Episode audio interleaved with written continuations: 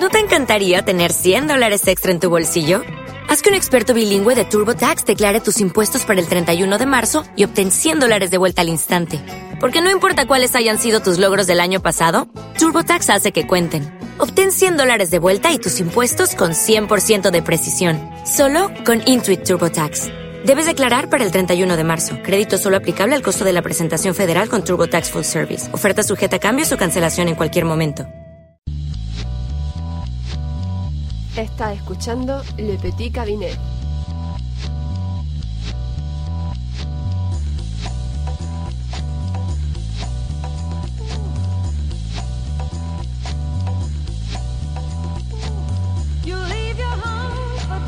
Hola, bienvenidos todos al segundo programa de Le Petit Cabinet. Volvemos un mes más para contaros las novedades de la moda y las últimas noticias. Conmigo está Paula. Hola, buenas. Pues nada, Em, queríamos daros las gracias a todos los que habéis descargado el podcast anterior. Ya hemos visto que hemos subido un poquillo en popularidad y os lo queremos agradecer mucho. Así que vamos a pasar a las noticias que esta vez vienen calentitas. Noticias. Futuro incierto para John Galliano. El mundo de la moda entró en shock el pasado viernes 25 de febrero cuando trascendió la noticia de que John Galliano había sido arrestado por haber proferido insulto antisemita a una pareja en el Café La Perla de París y que Dior había decidido su suspensión hasta que se resuelvan los hechos. Mientras Galliano y su oponente se enfrentan en una declaración ante la policía parisina, todo el mundo ha movido ficha. Por un lado, el periódico sensacionalista The Sun ha hecho público en su edición online un vídeo obtenido con un teléfono móvil en el que se ve supuestamente al diseñador en estado de embriaguez manifestando su antisemitismo con frases que en este podcast no pensamos reproducir. A pesar de todo, la vericidad del contenido de este vídeo no han sido verificados.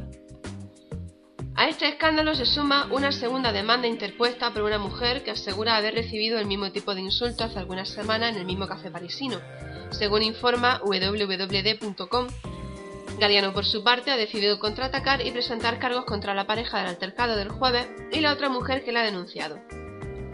Según informa el periódico Financial Times, el abogado del diseñador, Stefan Zerbib, ha confirmado que existen dos causas contra su cliente por comentarios racistas o antisemitas, un hecho que en Francia constituye delito.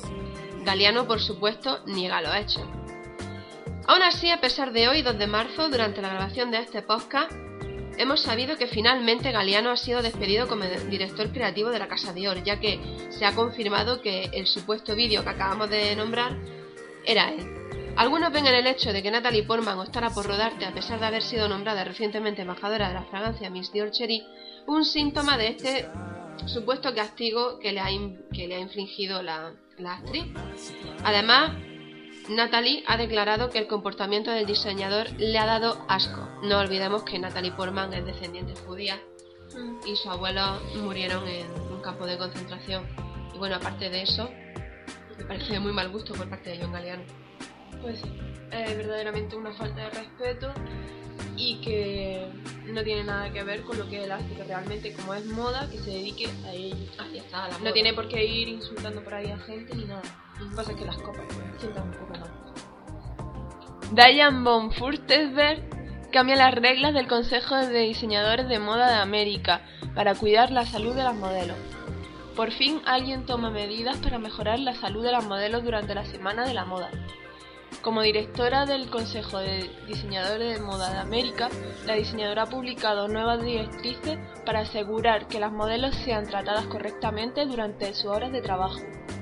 Las nuevas reglas estipulan que se deben proporcionar a las tops comida sana entre vestidores y que ningún diseñador debe contratar a modelos menores de 16 años. Nuestras decisiones pueden tener consecuencias positivas sobre la vida de las mujeres, ha confirmado.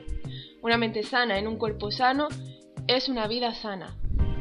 Algunas de las nuevas directrices son educar a la industria de la moda para saber identificar problemas de salud, animar a las modelos que tengan algún tipo de desorden alimenticio a poner en manos de un profesional y, por supuesto, ofrecen alimentos sanos, agua en todo el momento y nada, confiamos con que estas medidas sirvan para algo, al menos que mejoren la salud de las modelos, ya que en la pasarela se ven un poquito delgadas y pálidas.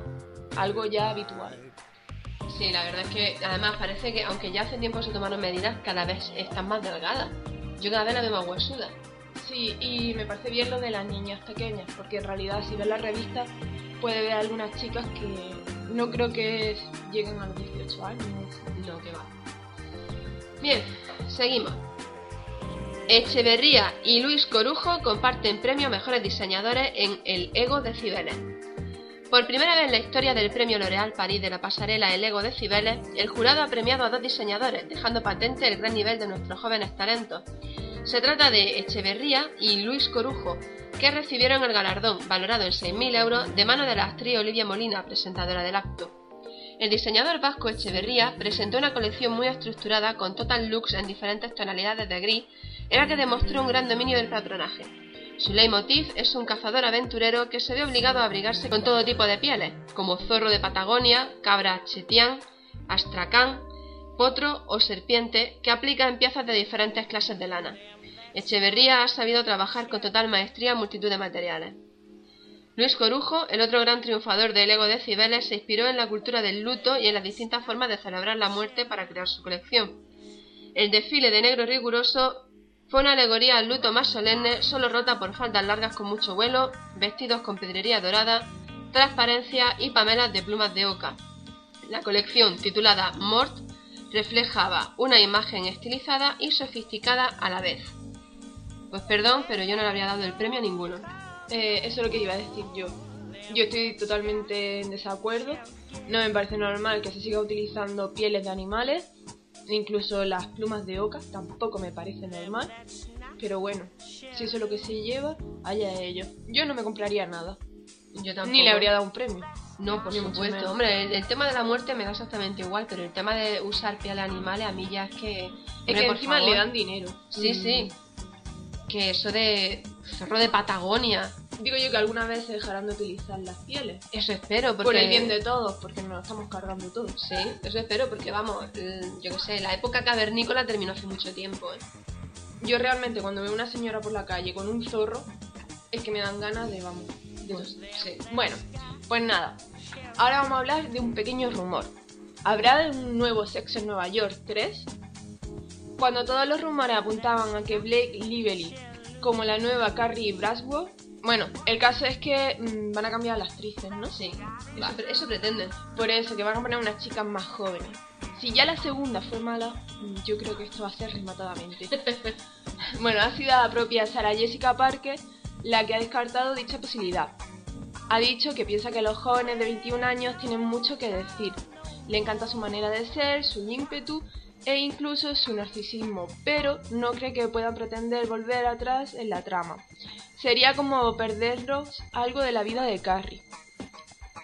Tanto Michael Patrick King, el guionista, productor, director de las dos anteriores películas, como Sara, ven la importancia de atraer a las salas de cine a un público más joven, ansioso de historias frescas, pero sobre todo ávido de moda.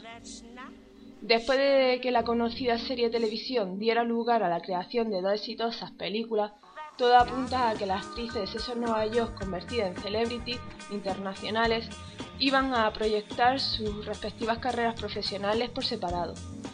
Sarah Jessica Parker, enfrascada en su próxima película I Don't Know How She Does It, aclaró la situación. Sé que hay una historia que contar.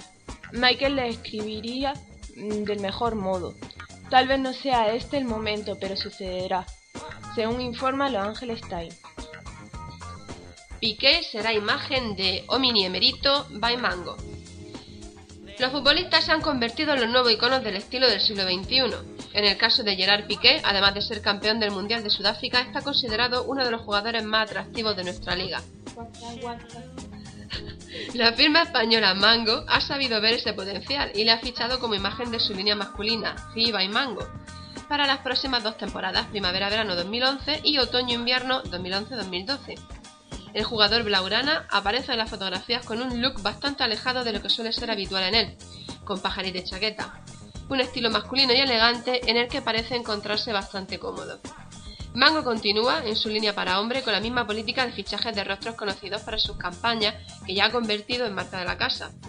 Así, Piqué rivalizará en las marquesinas con Scarlett Johansson, imagen de la línea de mujer esta primavera. Si termina el noviazgo con Shakira antes de la nueva temporada, pues le irá todo Yo es que estas cosas no las comprendo. Bueno, descubrimos las piezas más salvajes de Alexander McQueen. La gala que cada año organiza el Metropolitan Museum of Art con motivo de la exposición monográfica que acoge cada año es una de las citas más importantes del mundo de la moda. Los superhéroes Paul Poiret, la mujer americana, los últimos temas de la muestra nos han regalado inolvidables momentos, pero el de este año es doblemente especial, Alexander McQueen. El genial creador, trágicamente desaparecido el 11 de febrero del 2010, es objeto de un bellísimo homenaje, en el que se representarán algunos de los diseños más icónicos y espectaculares de toda su carrera. La muestra, bautizada con el nombre Alexander McQueen Savage Beauty, Incluirá alrededor de 100 creaciones pertenecientes a la mayor parte de sus colecciones y pondrá de relieve su estilo dramático, barroco y dolorosamente bello. Tal y como afirma Thomas P. Campbell, director del Met, los diseños más icónicos de Alexander McQueen constituyen el trabajo de un artista cuyo medio de expansión era la moda. La próxima gala tendrá lugar el próximo 2 de mayo dos días después de la inauguración que podría visitarse el 31 de julio. Además, el Met editará un completo catálogo de la exposición que incluirá una entrevista de Tim Blanks a Sarah Barton, mano derecha del diseñador durante 14 años y actual directora creativa de la firma. Tiene un poco de gracia que Alexander McQueen, poco antes de suicidarse, bueno, un poco de humor negro, claro, estoy siempre el humor negro. Lady Gaga empezar a utilizar sus diseños. sí, es verdad. Ángel Scherzer, ganador del premio L'Oreal. Entre los nombres que se barajaban como posible ganador del premio L'Oreal no estaba el de Ángel Scherzer. Su colección para el próximo otoño-invierno es redonda e impecable, pero quizás esperaba algo más de osadía por parte del jurado a la hora de emitir su fallo pero finalmente la estética urbana y femenina del diseñador cántabro le ha valido el galardón, que está dotado con 6.000 euros. Sin duda un justo reconocimiento a una trayectoria ascendente y sólida.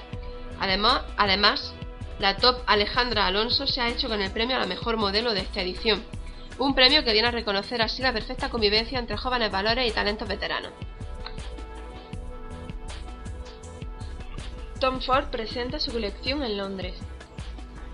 Ante un reducido número de invitados y sin fotógrafos, su colección queda bajo el más estricto secreto. Si alguien tiene claro el más profundo significado de la exclusividad, ese es Tom Ford.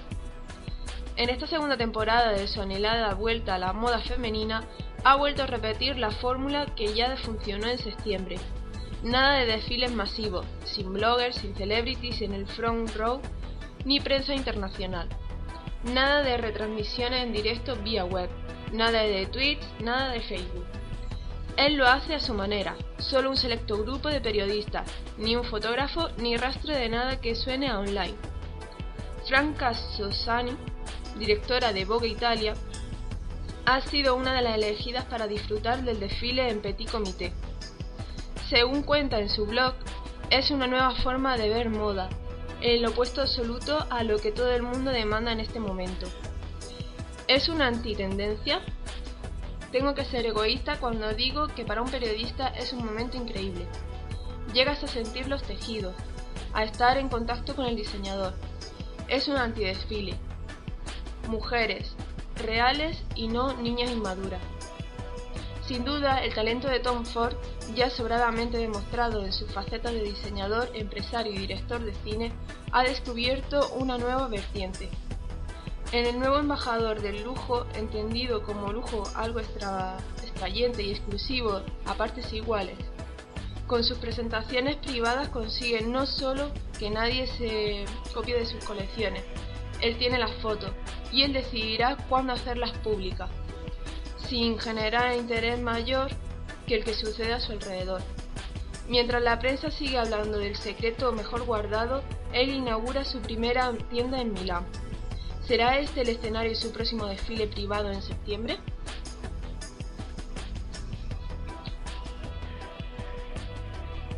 Hedy Slimane reaparece con nuevo libro junto con sendas exposiciones en París y Bruselas. El diseñador estrella metido a fotógrafo lanza un tomo de cuatro volúmenes en el que analiza la pasada década, según informa Vogue USA. Famoso por ser el creador de la androginia moderna y la nueva silueta basada en las estrellas del indie rock, Hedy plasma su característica visión en fotografías monocromáticas. La colección repasa la trayectoria del diseñador desde su inicio en Yves Saint Laurent pasando por su estancia en la Maison Christian Dior, donde creó Dior Home, con la que logró transformar para siempre el look masculino, hasta su reciente trayectoria plagada de exposiciones colectivas, rock diaries y múltiples viajes de la mano de revistas internacionales en busca de una nueva rock culture juvenil. El lanzamiento del libro se complementa con dos exposiciones simultáneas en París y Bruselas, donde expondrán su trabajo varios artistas independientes, fotógrafos de moda y directores de cine como John Baldessari, Tenos Hooper, Ed Ruska, Gus Van Sant y Aaron Jung. Todos ellos comparten la fascinación por el nuevo gótico americano, la rebeldía adolescente y el color negro. La retrospectiva de Hedy Slimane ha coincidido con el décimo aniversario del álbum debut de los Strokes, Is This It? Bien, ahora vamos a hablar de un tema que ha salido hasta las noticias. Inditex retira las camisetas con polémica. Bueno, estas camisetas las presentó para esta nueva temporada o la temporada pasada. Para esta, nueva temporada. Vale. Esta información está obtenida por Trending Topics. La marca Stradivarius, que es también de Inditex, había lanzado una línea de camisetas en su nueva temporada ilustrada con las imágenes de conocidas bloggers de moda, sin pedirles permiso, como Louise Ebel, Miss Pandora y Michelle Cruzy. Beware of my health pero sin que ellas hubieran utilizado su, aparición. Pues bien, tras la publicación de la historia, Inditex ha publicado en el país que ha ordenado la retirada inmediata de las camisetas. Esto fue, me parece, al día siguiente de que se hiciera público. De las tiendas y que va a llamar a las bloggers implicadas para pedirle disculpas y aclarar la situación. Stradivarius ha dicho por, por un portavoz de Inditex que no posee producción propia de ropa, sino que realiza encargo a otra empresa que son quienes dan la idea y fabrican.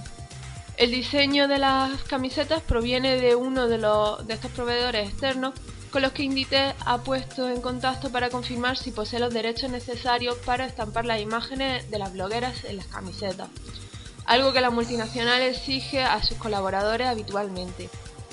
En cualquier caso, las tengan o no, han optado por retirar las prendas rápidamente y hablar con las jóvenes afectadas. Expresaban su sorpresa y su indignación por lo sucedido.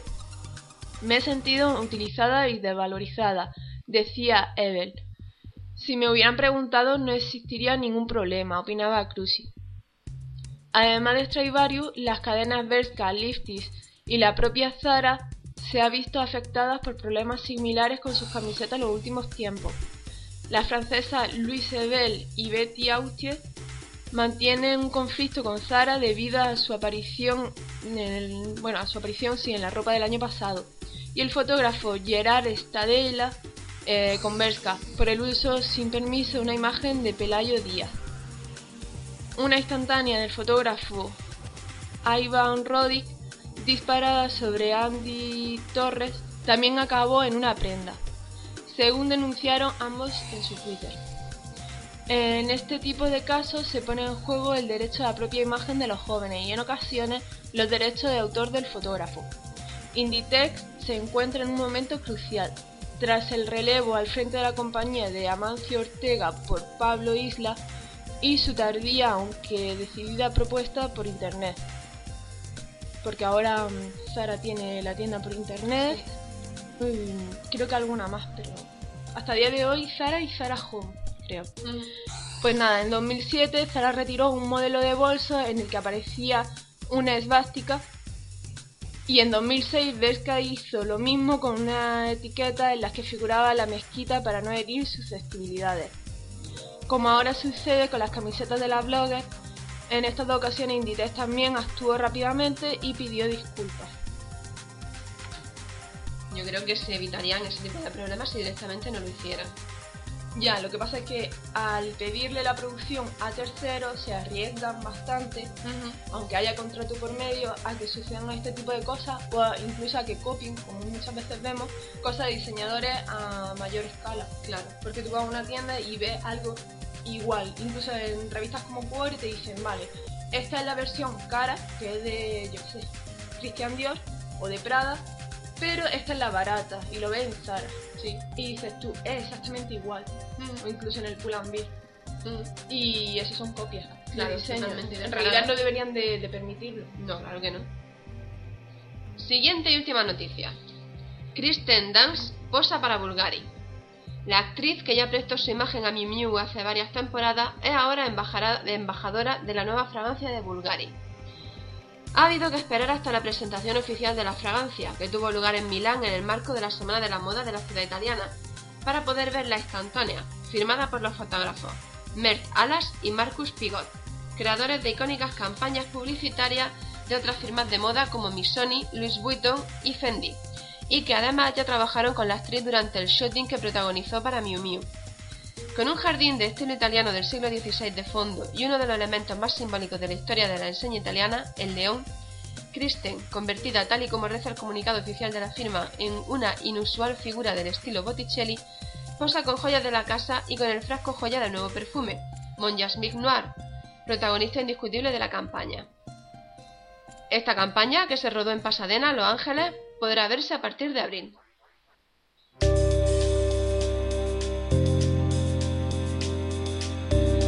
Ahora hablemos de moda. Tendencias primavera-verano 2011. Aunque la moda ha llegado a un punto en el que todo lo vale, las grandes de la moda siguen marcando tendencias. Os comentamos lo que se lleva. Por ejemplo, tendencia hippie. Es la preferida de aquí Lola. y se basa en faldas largas, tops con flecos, bermudas de, de tonos naturales como el nude, tonos tierra y accesorios de piel natural y plata. Bueno, el hippie siempre vuelve, en realidad. Sí, el hippie yo en primavera siempre vuelve. Excepto los- en los 80, yo creo que se ha llevado siempre. Minimal. El estilo impuesto en los 90 por Calvin Klein marcará una tendencia muy actual para esta temporada primavera-verano. Colores básicos en prendas de líneas muy definidas, formas geométricas y sencillas que se imponen también en los accesorios. Estilo indio. El estilo apache se ha impuesto fuerte en las pasarelas en prendas de mucho colorido, con bajos deshilachados en bermuda, sandalias con flecos en el talón, cazadora con grecas geométricas. Está permitido llevarla de noche. Estilo bailarina. Un estilo muy romántico, marcado por prendas de satén, vestidos y faldas con mucho vuelo, prendas de encaje, transparencia, sandalias de cinta y vestidos de gasa. Todo ello en colores pastel y tonos nude. Bien, el estilo punk. Es el que me gusta a mí. Ella hippie, yo punk. Este estilo que nació en los años 70 vuelve con rebeldía sin intención de irse. Luce tu estilo más rebelde con pantalones desteñidos, cazadoras perfecto, camisetas rotas y desteñidas, imperdibles por todos lados y accesorios de plata. El rojo y el negro son los colores de esta tendencia. Estilo preppy. Este estilo, nacido en América, se caracteriza por ser clásico, juvenil, pulcro y sporty. Vamos, el look universitario por excelencia, pero más cursi. Mezcla sudaderas con vaqueros tobilleros y tacones, o un polo de rayas con short y botas de ante, en tonos pastel, rosa, amarillo y beige. Puaj. Solo puedo decir puaj. Ad lib. Este look nacido en Ibiza se caracteriza por un color blanco en vestidos sueltos con bordados artesanales, adornos de crochet, bikinis de crochet, bermudas con encaje, complementos de rafia y adornos dorados. O sea, lo típico de siempre. Y en mojácar también hay. y se ha llevado siempre. Mexicano. Los colores típicos de este país americano dan un toque de calidez y vitalidad a tu look veraniego. Con vestidos adornados con rayas multicolores, tops con grecas aztecas, joyas con filigrana y zapatos en materiales naturales. No dudes en mezclar colores, cuanto más vivo, mejor. Ándele. Pues este sí se ha visto últimamente en la televisión. Hay unas camisas que están llevando las presentadoras. Eh, está en Zara en la zona Trasfalú, que son de colores super vivos. Está en verde, rosa, amarillo y demás. Tiene una cremallerita así en el pecho, en uno de los lados. Y la llevan todo, todo el mundo. Valdrá como 12.95 o así. Y eso yo creo que se va a hacer imprescindible. Lo va a llevar todo el mundo y a la rebaja lo va a encontrar. Trench. Esta prenda, que ya tiene más de un siglo de vida y que apareció como un abrigo de guerra, se ha convertido en un imprescindible de nuestro fondo de armario. Te recomendamos que te hagas con la clásica en tonos beige, aunque para la temporada se llevan con versión tipo capa, extra large o con mezcla de tejidos. Casual Jacket. Parca y chubasqueros para la lluvia veraniega con tejidos ligeros de corte militar o clásico. La encontrarán en todos los colores, desde los más chillones hasta los más neutros. Sastre. Este traje deja la seriedad laboral y se convierte en una prenda desenfadada y muy femenina. Aunque la prenda de estrella sigue siendo el pantalón, la falda cobra protagonismo. La tendencia es en esta prenda de inspiración oriental y 70. Top Mini Bando. Ha llegado la hora de enseñar el ombligo. Para quien tenga el ombligo bonito. Llévalo con falda larga o pantalón de pinza. Los que son de tipo sujetador, lúcelos con short. Pero si no tiene un abdomen firme, te recomendamos que ni lo intentes. Una cosa es que esté de moda y otra que se pueda poner. Es un poco Space Girl. Vestido Bo. Esta prenda se caracteriza por tener un largo por debajo del tobillo, por ser vaporoso y tener un aire ligeramente gypsy. Oh my love you. Búscalos esta temporada con flores estampadas. Kaftán. Esta prenda me encanta. Esta prenda es compañera inseparable del bikini. Este vestido vaporoso, ancho, de manga amplia, se lleva esta temporada del largo que más te guste. Mini, maxi, midi, da igual la que escojas. Y estampada de flores, cachemire y estampado geométrico. Es, es como más lo vas a encontrar. Este año entonces las señoras van de moda, porque cuando estás tomando el sol y se te acerca el típico señorita, señorita, y te lo vende por 3 euros, este año las señoras que lo saquen de sus armarios, que vamos. Working dress. El vestido de la jornada laboral para esta temporada se tiñe de tonos arena, pero los tonos greasy están pisando fuerte, los materiales y las formas son sobrios. Túnica. La prenda más bella de la época clásica vuelve esta temporada con cortes escultóricos, drapeados, plisado insinuante y tejidos vaporosos. Vestidos llenos de glamour que van desde el más minimal hasta los tipo toga, de largo infinito. Vestido mini. El gran icono de la feminidad vuelve esta temporada con fruncidos efectos TD, remandado y volantes grecas chic. Pantalón maxi. Después de varios años de liderazgo absoluto del pitillo, el modelo oversize se instala en nuestro armario con diferentes tejidos. De lana tipo sastre, en satén estilo 70, de gasa velada, de lurex y estilo sport, no dudes en hacerte con uno. Pantalón pesquero. Puedes hacerte con uno que en esta temporada pega más fuerte que nunca, o puedes remangarte cualquiera que tengas. En este estilo todo vale. Falda larga. Se llevan tanto de día como de noche. De día lleva la transparente con blusa a lo garzón, jersey de crochet y chaleco. De noche toma forma y cuerpo mezclándose con tos de brillo. Los colores, pues los colores de la temporada son el neón, el nude, blanco y mix. Los tejidos, el cuero naturales, denim, encajes soft, vaporosos. Y los estampados, el print animal, que ya hemos dicho, la cebra, lo típico. Rayas, flores, lunares y el look tropical. En trajes de baño, la nueva temporada de verano nos trae bikini reducido a la mínima expresión, vamos que te tapen el pizoncillo y ya está, a eso ven bola, cambiando la braguita del bikini también por un culot y bañadores de corte retro. En cuanto a bolsos y zapatos, los bolsos cartera y las bandoleras de la temporada toman los estampados de las prendas y se presentan en un print de leopardo, maxiflores y motivos tribales. Respecto al calzado estival, sandalias plagas de tacón, con multicinta, rafia, plataforma, multicolor, todo lo que se te ocurra, vamos. De todo, de todo. Este año parece ser que vale todo. Gafas y sombrero. Si eres de las que te gusta llevar sombrero, esta temporada se llevan de estilo vaquero, de crochet, en versión turbante, tienes donde elegir. Y las gafas se llevan de monturas barrocas, con print campestre y formas de estilo retro. Joya y cinturones. Se llevan fajines de raso, por lo que he visto bastante anchos, de cuero o pitón. Pitón, no. Las dobles hebillas y los tipos obi. Respecto a las joyas, se imponen barrocas para la noche y sobrias por el día.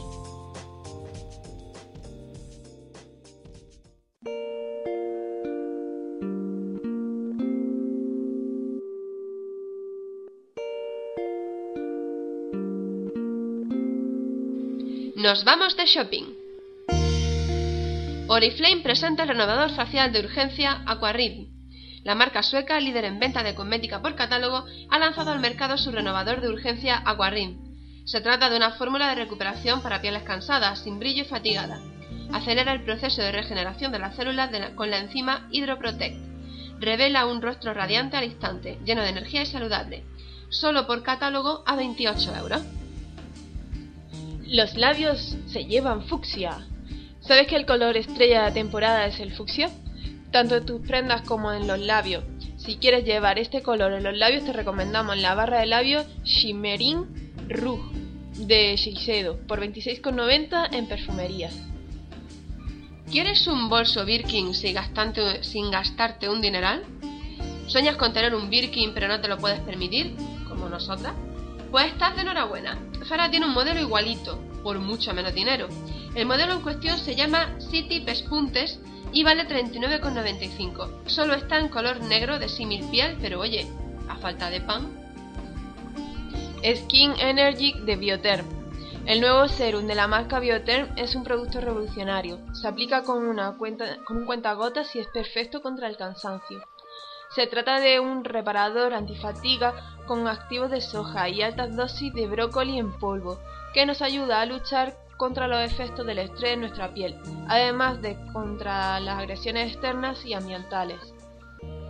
El 99% de sus ingredientes son naturales. brócoli. El rostro aparece radiante, lleno de vitalidad y energía y los rasgos de cansancio se ven menos marcados hasta en un 80%. Puedes conseguirlo en perfumerías y en el corte inglés por 56 euros. Anticelulítico. No esperes a mayo para comprártelo. Ahora es el momento. Los anticelulíticos tienen una acción lenta y es necesario ser constante durante un tiempo para empezar a ver resultados favorables. Nuestro consejo es que empieces ya. Te explicamos el modo correcto de uso. Exfolia.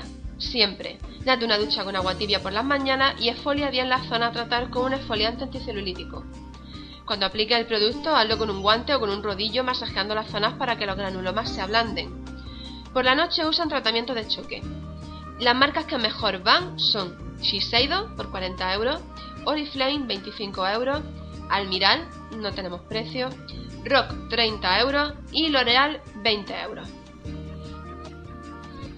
Bien, ahora vamos a daros una lista de ideas de regalos para el Día del Padre porque mm, ha cambiado últimamente las tendencias, os vamos a decir, os vamos a decir eh, algunas cositas que os van a parecer un poco extrañas, pero que puede que a vuestros padres les guste. Kit Día del Padre de Loewe. Loewe presenta para este día tan especial el kit Día del Padre que contiene el perfume 7, la espuma a afeitar, el gel hidratante, todo por 81 euros en perfumerías. También podéis comprarle la maquinilla eléctrica, la máquina eléctrica de, afeitar Senso Touch 3D de Philip, que deja la piel suave sin cortes ni tirones de vello. Por 200 euros, nada más y nada menos, las tiene en la tienda de electrodomésticos. Electrodoméstico. Electrodoméstico. Enfriador de bebida ultra rápido Cooper Cooler. Esto suena a tienda, pero no lo es. Se trata de un enfriador de bebidas capaz de congelar latas de refresco en un minuto, botellines de cerveza en 3 minutos y botellas de vino en tan solo 6 minutos. Puedes conseguirlo en www.curiosite.es por 89.90. También puedes encontrar en la misma página un kit para construir una catapulta de madera Pathfinders. Un kit que contiene todo lo necesario para construir una catapulta puede crear su propia réplica artesanal del arma medieval por excelencia para destruir castillos. Consíguela por 14,89 también en curiosite.es. Altavoces para el iPad. Que por cierto, hoy se ha presentado el segundo iPad que han sacado y su nombre es súper original. iPad 2. Anda. No sé todavía lo que tendrá nuevo, pero vamos. Se han contado las horas, horas hacia atrás, para la presentación. La marca alemana Bang Olufsen nos propone unos altavoces con una calidad de sonido inmejorable y un diseño que no dejará a nadie indiferente. Son los altavoces Beosound 8. Hay que recordar que es un producto de alta gama, por lo que el precio es un poquito elevado. Véase 995 euros. Vaya. ¿Cuánto quiero a mi padre? Y si no, pues regálale una consola, como lo oye. El próximo 25 de marzo sale a la venta la nueva consola de 3, la 3DS de Nintendo. Una nueva consola con la que podrá jugar con una pantalla en 3D, hacer fotos en 3D, ver vídeo en 3D. Un verdadero capricho con el que seguro disfrutará. Saldrá al precio de 250 euros en tiendas de videojuegos de grandes superficies. Evidentemente, como unos días después del Día del Padre, resérvala y le da el ticket. Seguro que le hace ilusión.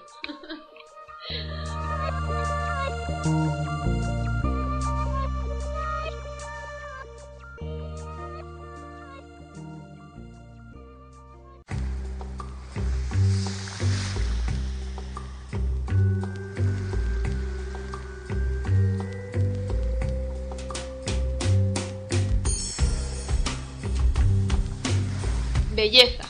Siéntete guapa. Bien, hemos probado últimamente... Bueno, yo he probado el Sublime Energy de Rock. Esto es una crema que se pone... Yo he probado la de contorno de ojos, ¿vale? Está la de día, que vale 59 euros, la de noche, que vale 59 euros, y la de ojos, 49 euros. El precio recomendado. Si lo ves más caro, mmm, no lo compres. Búscalo en otro lado porque puede llegar a, según me ha dicho el farmacéutico, hasta 80 euros. Porque hay falta de stock o lo que sea, porque se ve que todo el mundo lo está comprando.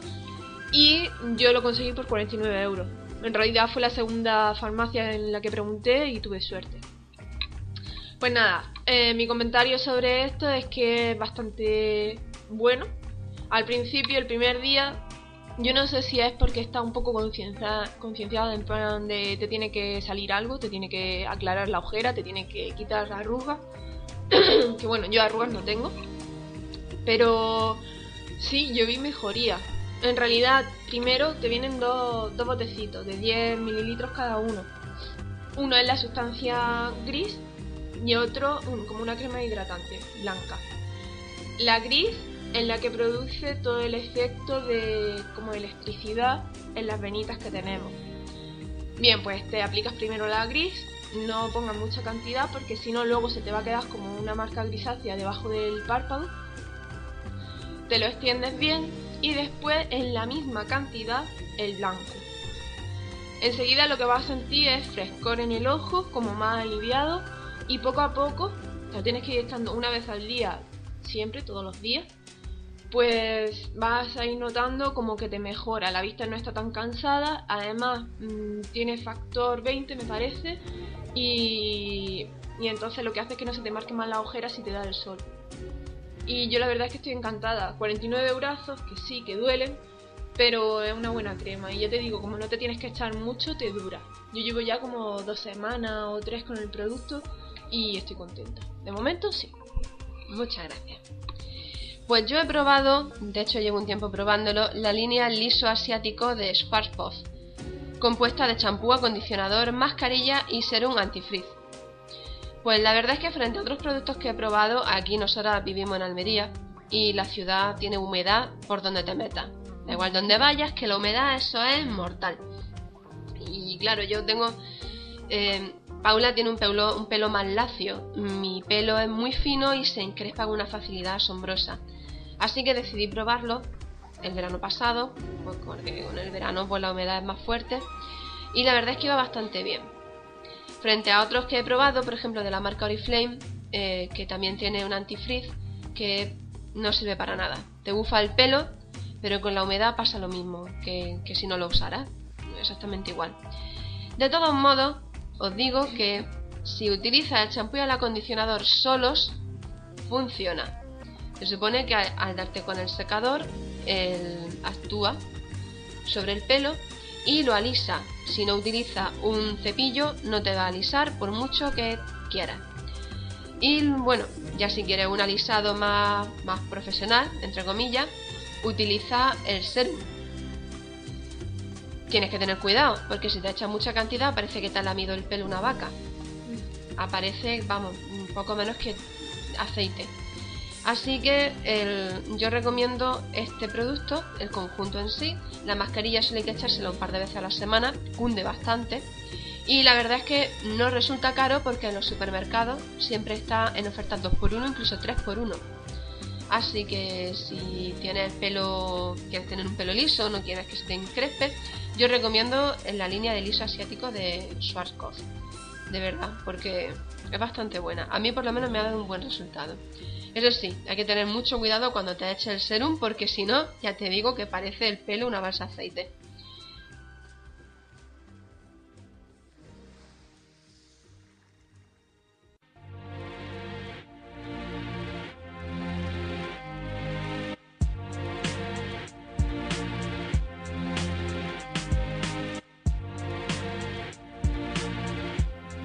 Mujeres que cambiaron el mundo. Hoy vamos a hablar de Steve Lauder.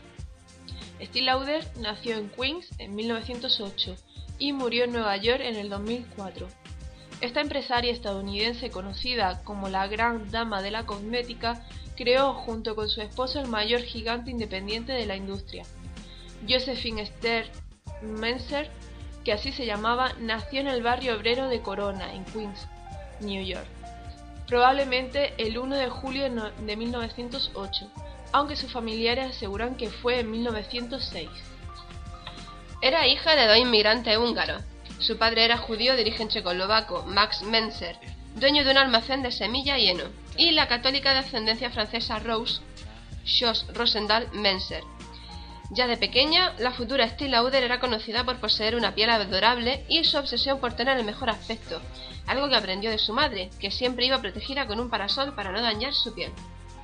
De su padre aprendió las técnicas de comercio, hasta el punto de que se comprometió a fundar un día su propio negocio. Las raíces de su imperio se remontan a los años 20, cuando empezó a fabricar artesanalmente cremas faciales y ungüentos en el horno de gas de su tío John, que era químico. Ella misma vendía esos productos en las puertas de los mercados de Nueva York durante la depresión y más tarde en Miami Beach, Florida. Comercializaba sobre todo una crema para fortalecer la uña, que era toda una novedad. Josephine iba a los salones de belleza donde realizaba personalmente demostraciones gratuitas a las clientas que esperaban bajo los secadores. Muchas de ellas se convertían ya en fieles. El 15 de enero de 1930 contrajo matrimonio con el empresario de textil Joseph Lauter, hijo de dos inmigrantes, Lillian y William Lauter, y cambió su apellido por el de Lauder. El 19 de marzo de 1933 nació su hijo Leonard Allen, y a principios de 1937 el matrimonio empezó a utilizar el nombre Steel Lauder para denominar sus productos. La pareja se divorció en 1939, pero volvió a casarse en 1942. Dos años después, en febrero de 1944, nacía su segundo hijo, Ronald. En 1946, los Lauder creaban formalmente la empresa que revolucionaría el mundo de la cosmética, Steel Lauder. Joseph, que tenía experiencia como director de empresa y de finanzas, encargó a su esposa que se dedicara exclusivamente a la producción y al marketing, mientras su adolescente hijo Leonard iba familiarizándose con el negocio. En 1948, el maná les llovió del cielo cuando consiguieron que la gran tienda Saks de la Quinta Avenida vendiera en unos días un fabuloso pedido. Entonces contrató solo a operarias que se comprometían a utilizar siempre sus productos y fragancias, tanto en las fábricas como en las tiendas. Poco después consiguió que sus productos fueran exclusivos en el salón de belleza de Florence Morris, en Nueva York, caracterizado por la elegancia y el poder adquisitivo de sus clientas. A principios de la década de los 60 contrató al prestigioso fotógrafo Viktor Skrebneski, que empezó a publicar revistas con despampanantes modelos maquilladas con los nuevos productos de Steel Lauder, una práctica que ya no abandonaría. Ya entonces la empresa había revolucionado el mercado con el lanzamiento de su primera fragancia, Youth Dew, creada en 1953.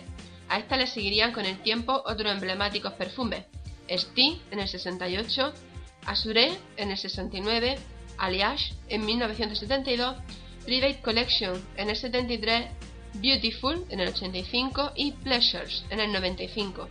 También lanzó una línea de productos para hombres como Clinique, Origins, Prescriptive y sobre todo Aramis, creada en 1965 y relanzada en 1967. A partir del éxito de Youth Duke, la empresa inició su expansión y creó una nueva sede en Neiman Marcus, en Dallas. En 1960 abrió su primer punto de venta fuera de Estados Unidos, en los almacenes Harrods de Londres, y en 1964 empezó su aventura con los productos de cosmética, que fueron otro éxito, hasta el punto en que en 1985, tras entrar, no sin dificultades en Francia, en las galerías Lafayette de París, Steel Lauder tendría ya presencia en 75 países. En total vendería más de 2.000 colores distintos y productos, todos ellos frutos de una extensa investigación y elaborados siguiendo unos rigurosos controles de calidad, fabricados por cinco empresas diferentes. En 1985, Lauder publicó su autobiografía, A Success Story, y en 1994 dejó por completo la empresa en manos de su hijo, Leonard al frente de la presidencia y Ronald, que fue embajador del gobierno de Ronald Reagan en los años 80, en calidad de director de Steel Lauder International. En la empresa también ocuparían cargos importantes sus respectivas esposas, Evelyn y Carol, aunque la compañía empleaba también a otros grandes especialistas que no pertenecían al clan familiar. En 1995 la empresa alcanzó un acuerdo con la firma Tommy Hilfiger para comercializar el perfume Tommy y salió a bolsa. Fue valorada en unos 2.000 millones de dólares.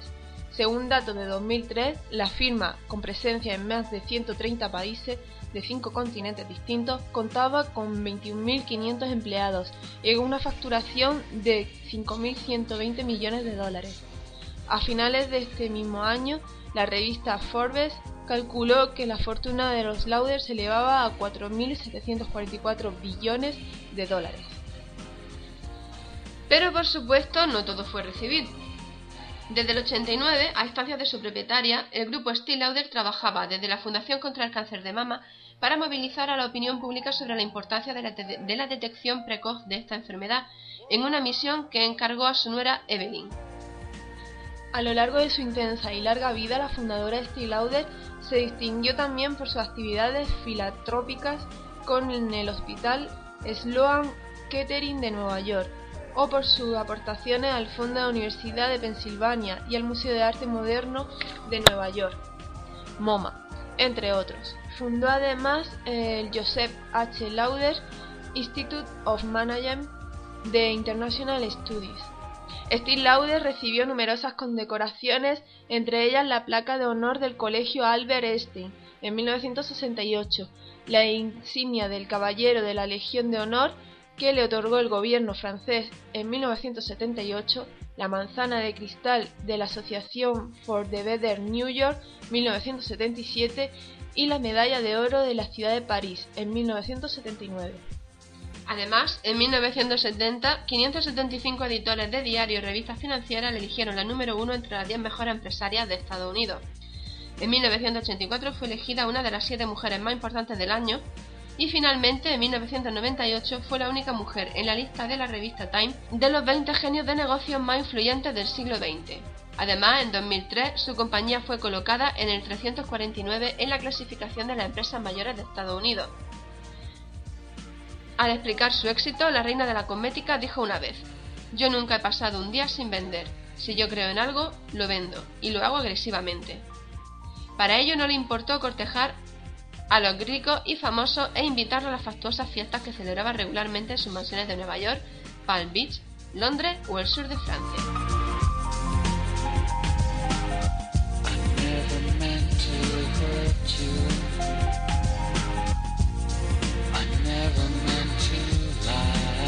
Bien, esperamos que os haya gustado esta edición y nada, os esperamos el mes que viene con más noticias Y os recordamos de nuevo que si queréis que hablemos de algún tema o que toquemos de nuevo algo de música, cualquier cosa, nos lo hagáis saber. Nos gusta que nos escribáis, así que... El correo es mi personalshopper.hotmail.es Y bueno, ya sabéis que podéis eh, escucharnos en ebooks, en, podéis descargarlo en iTunes, en Blip TV y dentro de poquito también estaremos en oyesto.com, una nueva página donde se pueden escuchar podcast.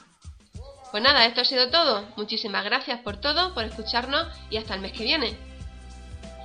Que te paséis un buen mes y nada, un besito a todos. Un beso.